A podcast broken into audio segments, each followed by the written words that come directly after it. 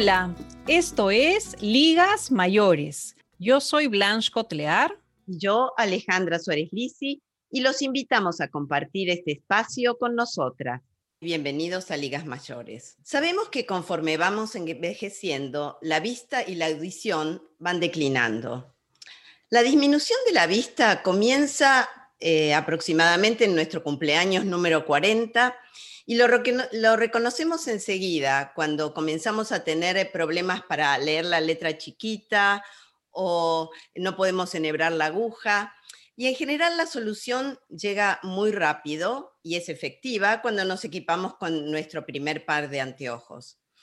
El deterioro de la audición, en cambio, no es tan fácil de reconocer, ya que muchas veces no es la propia persona, sino su entorno, algún familiar, amigo, el que se da cuenta del problema y a veces también la solución no es tan rápida ni directa. Por esto se encuentra hoy con nosotros la licenciada Carla Ruiz Suárez. Ella es fonoaudióloga y va a comentar y va a debatir sobre los problemas de la audición en los adultos mayores. Carla Ruiz es licenciada en fonoaudiología, recibida en la Universidad de Buenos Aires, Argentina. Completó tres años de residencia en el servicio de fonoaudiología del Hospital Dr. Pirovano de la ciudad de Buenos Aires. Ha publicado su trabajo de investigación en la revista de la Asociación Argentina de Logopedia, Foniatría y Audiología y es socia de la Asociación Argentina de Audiología. Licenciada Ruiz, muy bienvenida a nuestro programa y muchas gracias por acompañarnos. Muchas gracias por la invitación. Eh, estoy muy contenta de estar acá con ustedes compartiendo este espacio y charlar un poquito acerca de la audición en los adultos mayores. Ay, muchísimas gracias, Carla. Bienvenida. ¿Qué tal si empezamos eh, contándonos en qué consiste la pérdida auditiva? La pérdida de audición eh, en el adulto mayor es conocida con un término que, se llama presbiacusia, ¿sí? es la eh, disminución de la capacidad de audición conforme vamos envejeciendo. ¿sí? Eh, es de, de, comienzo insidioso ¿sí? y gradual. ¿A qué me refiero con esto? Que no es que nos quedamos sin audición o vamos perdiendo esta capacidad de un día para el otro, que nos levantamos y ya no escuchamos más, sino que va ocurriendo de forma gradual y es progresivo. Entonces, eh, lo que suele ocurrir es que em, sonidos o, palabras o conversaciones que antes escuchábamos de forma cómoda y óptima, eh, o incluso también sonidos del ambiente como son el timbre, el teléfono, eh, escuchar y entender la televisión, una película, se empiezan a ser complicados de eh, poder discriminar estas palabras y entender lo que nos están diciendo. Eh, ocurre de forma bilateral, es decir, ocurre de los dos oídos a la vez y empieza a manifestarse a partir de la cuarta década de vida, ¿sí? a partir de los 40 años. No quiere decir que sí o sí cuando yo cumplo 40 empiezo a perder la audición, pero puede empezar a manifestarse a partir de esta edad. Eh, Carla, em o sea que todos de alguna manera vamos perdiendo la capacidad auditiva. Exacto, sí. Eh, a medida que, eh, que, vamos viviendo, conforme vamos envejeciendo y, y, desde que nacemos, estamos expuestos a un montón de factores ambientales que van haciendo a nuestra salud auditiva. Por ejemplo, el tabaco, el, el alcohol, medicación que tomemos a lo largo de nuestras vidas, incluso eh, los ruidos a los que estemos expuestos, los ruidos fuertes, van haciendo que eh, nuestro sistema auditivo vaya perdiendo esta capacidad de em, procesar los sonidos y escucharlos. Con lo cual vamos a necesitar, a medida que vamos perdiendo esto, más volumen, es decir, más intensidad para que ese sonido sea escuchado. Entonces, lo que suele ocurrir en los adultos mayores es que los sonidos más agudos, los más finitos, son los que se pierden antes. Por una cuestión de la disposición anatómica del oído, los sonidos que primero se pierden son los sonidos agudos. ¿Y por qué son importantes estos sonidos? Porque justamente son los que nos van a permitir discriminar y entender las palabras en un contexto de ruido o también en silencio. Son los que nos van a dar esa claridad, esa precisión, esa nitidez a la hora de escuchar un sonido y entenderlo con mayor precisión. Carla, ¿podemos poner un ejemplo de qué cosa es un sonido agudo en una conversación para que todo el mundo entienda a qué nos estamos refiriendo? Por ejemplo, sonidos agudos eh, pueden ser sonidos ambientales, eh, por ejemplo, una, hoja de los árboles eh, que se va cayendo, el ruido de las hojas de los árboles, es un sonido más bien agudo y también suave. Hay dos variables ahí, el cuestión agudo que tiene que ver con la frecuencia y la intensidad de ese sonido que en este caso es suave. Pero puede ser también que los sonidos agudos estén relacionados con la palabra, con el habla que vamos teniendo, ¿sí? Los sonidos agudos como la, la sh, son eh, sonidos eh, que utilizamos para comunicarnos y que son necesarios eh, discriminarlos para poder entender lo que nos están diciendo. Si nosotros no escuchamos esos sonidos, probablemente después nos cuesta entender si nos dijeron una palabra en plural o en singular. ¿Me dijeron las patas o me dijeron la pata? Porque la letra S es un sonido agudo de los que se comprometen con el paso del tiempo. Exactamente, exactamente. Y, por ejemplo, el teléfono es un sonido agudo, el timbre es un sonido agudo. Son sonidos eh, que tienen diferente composición de frecuencias, pero mayoritariamente priman los sonidos agudos. Entonces, estos, si bien son intensos, porque un timbre eh, tiene la, capacidad de, tener un volumen aumentado, eh, generalmente están compuestos por frecuencias agudas. Entonces, eh, teléfono, eh, por ejemplo... El despertador, por ejemplo, el sonido del despertador. Sí, un despertador también puede ser. los sonidos que utilizamos, los audios que mandamos por WhatsApp, ¿sí? Pero sobre todo los, los que son los sonidos del habla, que son los que eh, nos comprometen y además no solamente a nivel de una conversación eh, vamos a estar limitados, sino también eh, en una cuestión más peligrosa, por ejemplo, en, la vía pública, donde quizás nos tocan bocina porque no nos vieron, nosotros no estamos escuchando, entonces nos giramos la cabeza y podemos tener un accidente en la vía pública. Entonces es importante, fíjense la importancia que tiene la audición eh, no solamente para comunicarnos, sino también por una cuestión de supervivencia. Carla, eh, y a veces algunas personas te dicen, yo te escucho si me hablas de frente, pero si me hablas por atrás y me llamas, no te escucho. Eh, ¿Hay distintos partes o el sonido lo voy perdiendo desde distintas zonas? ¿Cómo es que funciona eso? Bueno, en realidad no es que se va perdiendo distintas zonas, sino que eh, lo que ocurre en los adultos mayores, conforme van perdiendo la audición, es que van desarrollando ciertas estrategias para compensar esta pérdida auditiva.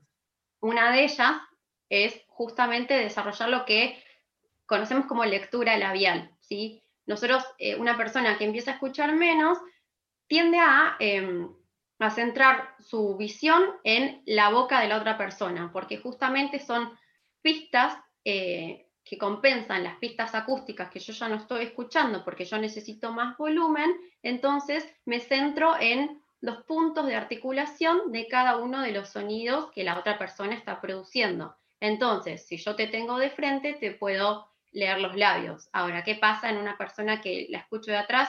Ya esa pista la pierdo. Entonces, la conversación y la comunicación se vuelve más tediosa y más, eh, más compleja de, de procesar. Otra cuestión también que es importante tener en cuenta es que las personas normacústicas, los jóvenes, los que escuchamos bien, eh, tienden a eh, utilizar la señal acústica, es decir, el sonido, como vía eh, preferente para poder conversar o comunicarse. Para entender un poquito qué es lo que ocurre en el adulto mayor a medida que van perdiendo la audición, como justamente necesitan más volumen y más intensidad para escuchar los sonidos, tienden a compensar esta pérdida de audición con otros recursos. ¿Y qué recursos son estos? Bueno, eh, la atención, la memoria, se pone en pos de poder entender lo que nos están diciendo en una conversación. Entonces, estos recursos cognitivos, como lo son la atención, la memoria de trabajo, van a impedir que estén disponibles para realizar otra actividad en simultáneo. Por ejemplo, caminar, eh, manejar o una ah, actividad más bien automática. Una persona que tiene dificultades para escuchar va a, atender y va a concentrarse simplemente en, en discriminar y entender lo que nos están diciendo. Entonces esos recursos cognitivos no van a estar disponibles para otras actividades y esto sostenido en el tiempo va generando como un esfuerzo de escucha que a lo largo del tiempo va generando fatiga. Entonces, ¿qué voy a hacer yo si me canso porque estoy todo el tiempo haciendo un esfuerzo mental para poder entender lo que me dicen, sobre todo en situaciones ruidosas donde hay múltiples conversaciones simultáneas, donde hay ruido de fondo, donde em, hay muchas personas hablando a la vez, voy a tender a evitar esa situación. ¿Por qué? Porque pregunto cuatro veces lo que me dijeron y no lo entendí, porque em, me da vergüenza volver a preguntarlo, porque tengo como angustia, ansiedad, un montón de emociones y sensaciones que van surgiendo a partir de esta incapacidad de escuchar entonces me voy a tender a aislar. Y eso es lo que tenemos que evitar. Carla, parece que es más eh, fácil decir no puedo ver a no puedo escuchar, ¿no? Hay de repente un elemento de vergüenza que va atrasando eh, quizá el tratamiento o el ir a un médico para tener un diagnóstico. Bueno, eso es una realidad, Blanche. Eh, es verdad que esto ocurre y creo que existe también cierto estigma social a, lo que se refiere a la hipocusia, es decir, a esta pérdida de audición conforme vamos envejeciendo. Hay mucha em, resistencia al uso de aparatos auditivos, de ayuda auditiva o de soluciones auditivas, pero que tienen que ver con una cuestión social. Eh, es mucho más eh, común quizás ver personas con anteojos, con gafas, pero no verlo con audífonos. Y las personas adultos mayores también, ellos no quieren usar audífonos porque se sienten viejos, se sienten em, personas que ya pasaron la tercera edad y que siguen siendo personas activas laboral y socialmente, entonces hay como cierta resistencia, pero me parece que es importante también entender eh, que estos aparatos electrónicos y estas ayudas auditivas justamente nos van a, brindar estrategias para poder eh, solucionar los problemas que tenemos en estas situaciones que nos generan eh, ansiedad y que pueden llegar a eh, brindarnos gran ayuda. O sea que es muy importante pedir ayuda en el momento oportuno, porque de otra forma el camino a seguir es el camino del aislamiento, de la autorreclusión, no conectarse con el entorno, con otras personas, y son todas cosas eh, que, van a impactar muy negativamente en la calidad de vida y en el bienestar del adulto mayor.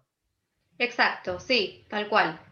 Es muy importante eh, detectar estos problemas a tiempo, porque cuanto antes los detectemos, más fácil va a ser la adaptación a la ayuda auditiva que decidamos de acuerdo a la pérdida auditiva. Y además, em, lo, que, lo que me parece que es importante también destacar es eh, que el individuo, la persona, el paciente que tenga pérdida auditiva no se prive de hacer cosas por esta pérdida, que no deje de ver a sus amigos, que no deje de hacer sus actividades laborales como las venía haciendo, que no deje de em, juntarse eh, con, sus personas, con su gente, con, su familia, porque es así donde eh, terminamos perdiendo calidad de vida. Carla, ¿y dónde pedimos ayuda? ¿Qué, tipo de especialista es el que ve y trata la pérdida auditiva en el adulto mayor?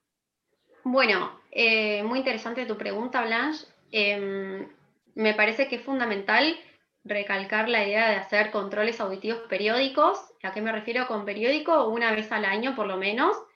Em, es importante pedir una cita con el otorrino laringólogo quien nos hará una entrevista, nos evaluará las estructuras que intervienen en la audición, para después hacer un pedido para una evaluación audiológica completa con la audióloga que se encargue de esto.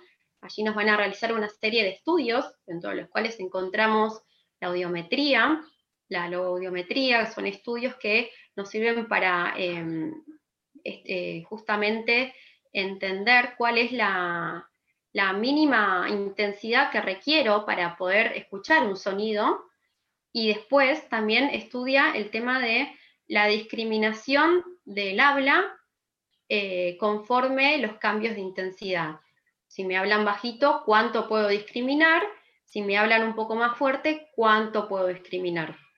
Otra cuestión que es muy común en los adultos mayores y la pérdida de audición es que eh, claro, cuando están en una conversación y no entienden, su interlocutor tiende a elevar la voz para que le entienda. Entonces ahí es cuando elevan la voz, la persona con hipoacusia dice, uy, pará, me estás gritando, porque justamente se pierde la capacidad de poder regular los sonidos y esos sonidos que están más fuertes llegan más fuertes, pero no necesariamente están más claros, ¿sí? Porque están distorsionados, porque las células del oído no tienen ya esta capacidad de poder regular la intensidad eh, de la forma que lo haría un oído normal. Eh, pero entonces, si aumentar el volumen este, al, hablar con una persona que no escucha bien no es de demasiado ayuda, ¿qué otras alternativas tenemos para eh, mejorar la comunicación con esa persona? Bueno, hay ciertas estrategias que podemos utilizar para compensar y optimizar la comunicación.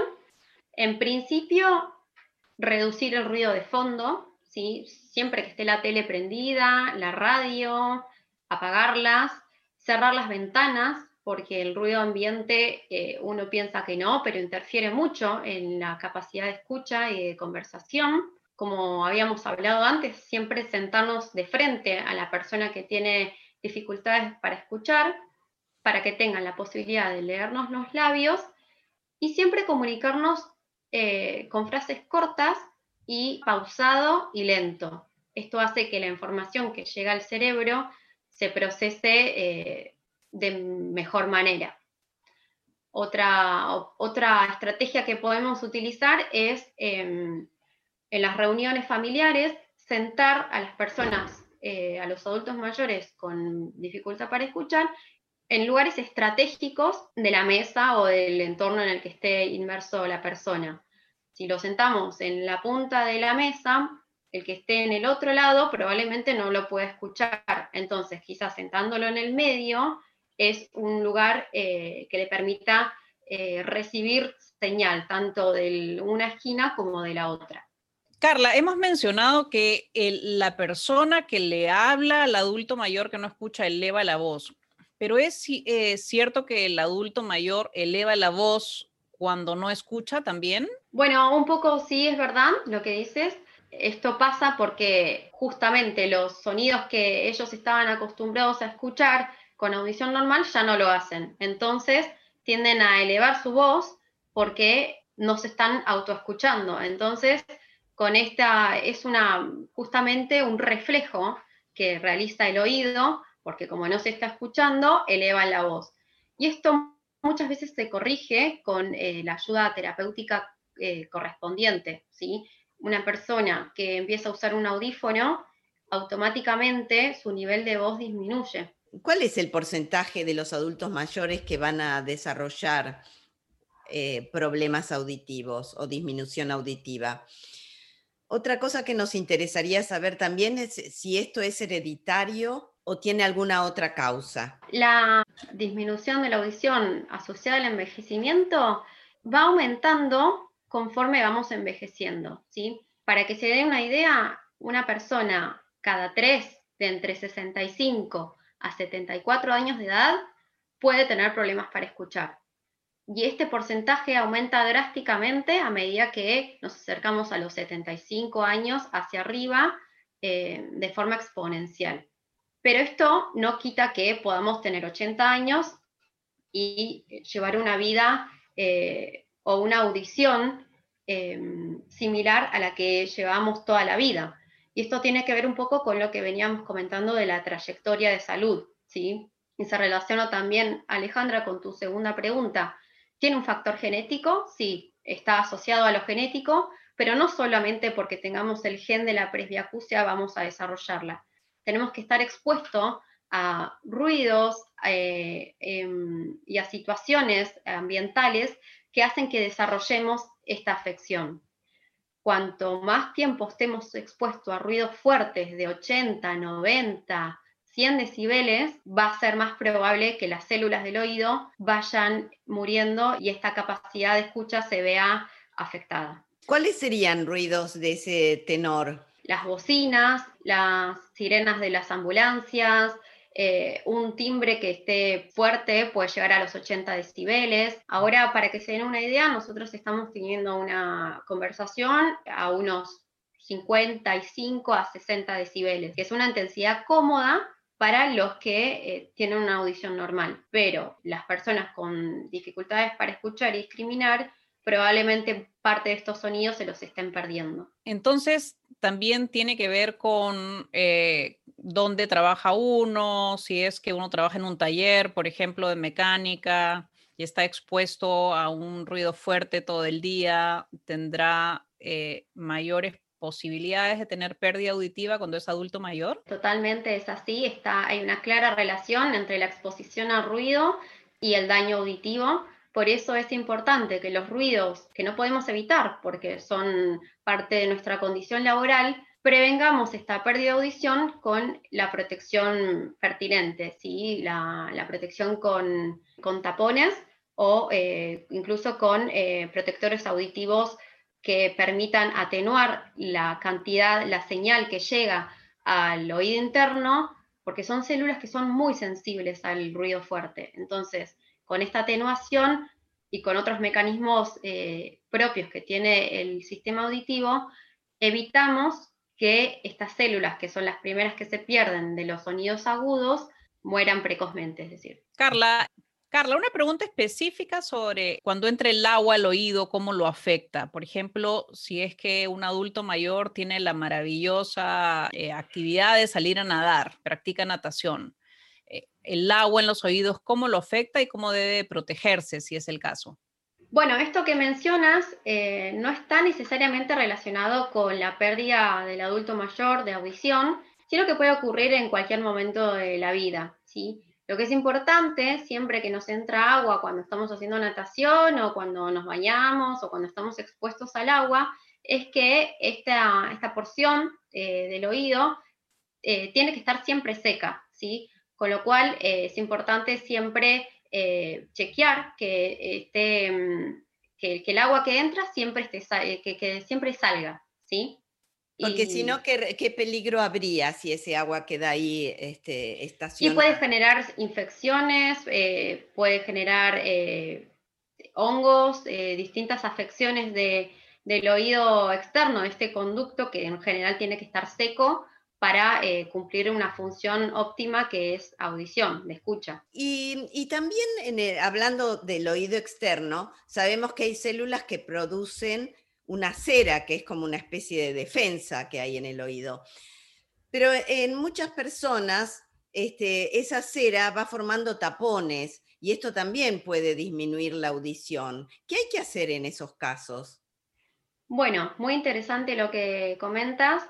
Em, principalmente lo que tenemos que hacer es evitar la limpieza con hisopos o con em, elementos que sean eh, punzantes o algo que nos pueda eh, ocasionar un daño eh, irreparable, porque a medida que nosotros vamos empujando la cera hacia adentro, porque estamos intentando sacarla con el hisopo, es justamente donde se va acumulando y donde ya no podemos llegar con el hisopo, esta cera queda acumulada y el acúmulo de cera va provocando el tapón. Entonces ahí ya es necesario la extracción em, a partir de un profesional idóneo como sería el otorrino laringólogo. Entonces, ¿qué es lo que tenemos que hacer para la limpieza del oído? Nada, simplemente evitar meter elementos que puedan llegar a empujar la cera hacia adentro y si queremos podemos em, utilizar el hisopo solamente para limpiar el pabellón auricular, es decir, la oreja por afuera. Todo lo que vemos por fuera es lo que podemos llegar a tocar, nunca introducir hacia adentro. Porque además puede lastimarse, ¿no? puede lastimar el tímpano, exacto. Ay, ¿cómo me saco esa mala costumbre? Porque es que uno siente que está sucio y quiere limpiarlo, ¿no? ¿Cómo te lo limpias? Es que no hay que limpiarlo porque el, oído tiene eh, mecanismos que hacen que esta cera se vaya absorbiendo o, en realidad esta cera está ahí por algo, porque cumple una función de em, evitar que agentes como polvo, como externos, eh, ingresen al oído y provoquen ciertas infecciones eh, que pueden llegar a ser eh, peligrosas. Bueno, y algo que es importante también es cuando tenemos los oídos tapados, tendemos a, soplar con la nariz tapada, una maniobra muy común que es un poco controvertida, porque lo que suele ocurrir ahí es que estamos mandando demasiada presión junta hacia el oído eh, medio. Entonces esto puede provocar eh, demasiada presión junta eh, que está impactando contra el tímpano y puede llegar a lastimarlo, puede llegar a... Eso suele ocurrir cuando estamos en el avión y subimos y, y luego aterrizamos, cambia la presión, ¿no? Y sentimos que se nos tapan los oídos. Exacto. ¿Qué hacer en esas ocasiones entonces? Más que nada evitar justamente en, los, en estos momentos donde estamos, hay cambios de presión, evitar eh, esta maniobra eh, de soplar con la nariz tapada, porque si estamos congestionados, este moco puede llegar a estar en el oído y a la larga provocar una infección como la otitis. Entonces, eh, lo que podemos hacer es, por ejemplo, tragar tragar saliva o si no tenemos saliva, un poquito de agua, eh, hablar también ayuda. Bostezar también. Bostezar también ayuda. Pero igual la, mejor, este, la mejor estrategia es tratar de no viajar cuando uno está muy resfriado o congestionado, porque es peligroso, digamos. Este, con todos los cambios de presión, no se aconseja. Si es muy, muy necesario viajar, hay que tomar algún tipo de descongestivo. Exacto, sí. Lo mismo que eh, no solamente en el avión, sino cuando hacemos actividades acuáticas como el buceo, donde la presión atmosférica va modificándose, el oído es muy sensible a estas diferencias de presión. Entonces, en los momentos donde estamos congestionados, es preferible evitar estas situaciones. Carla, eh, muchísimas gracias porque eh, nos estás dando mensajes muy importantes para el adulto mayor, ¿no? No solamente siento que has explicado claramente en qué consiste la pérdida auditiva, a la que todos andamos, digamos, ¿no? O nos, nos afecta a todos de una manera u otra. De repente no todos, como dices tú, vamos a necesitar o necesitaríamos tener un audífono, pero todos vamos perdiendo un poquito nuestra capacidad auditiva. Eh, eh, y, tus indicaciones son un llamado a la solidaridad, al respeto, al ponernos en, eh, a ponernos en los zapatos del otro y tratar a la persona que está perdiendo la capacidad auditiva con respeto y consideración. Muchísimas gracias. Y bueno, eh, te esperamos nuevamente en el programa en un futuro cercano. Muchas gracias, gracias por la invitación. Eh, espero que les haya sido útil.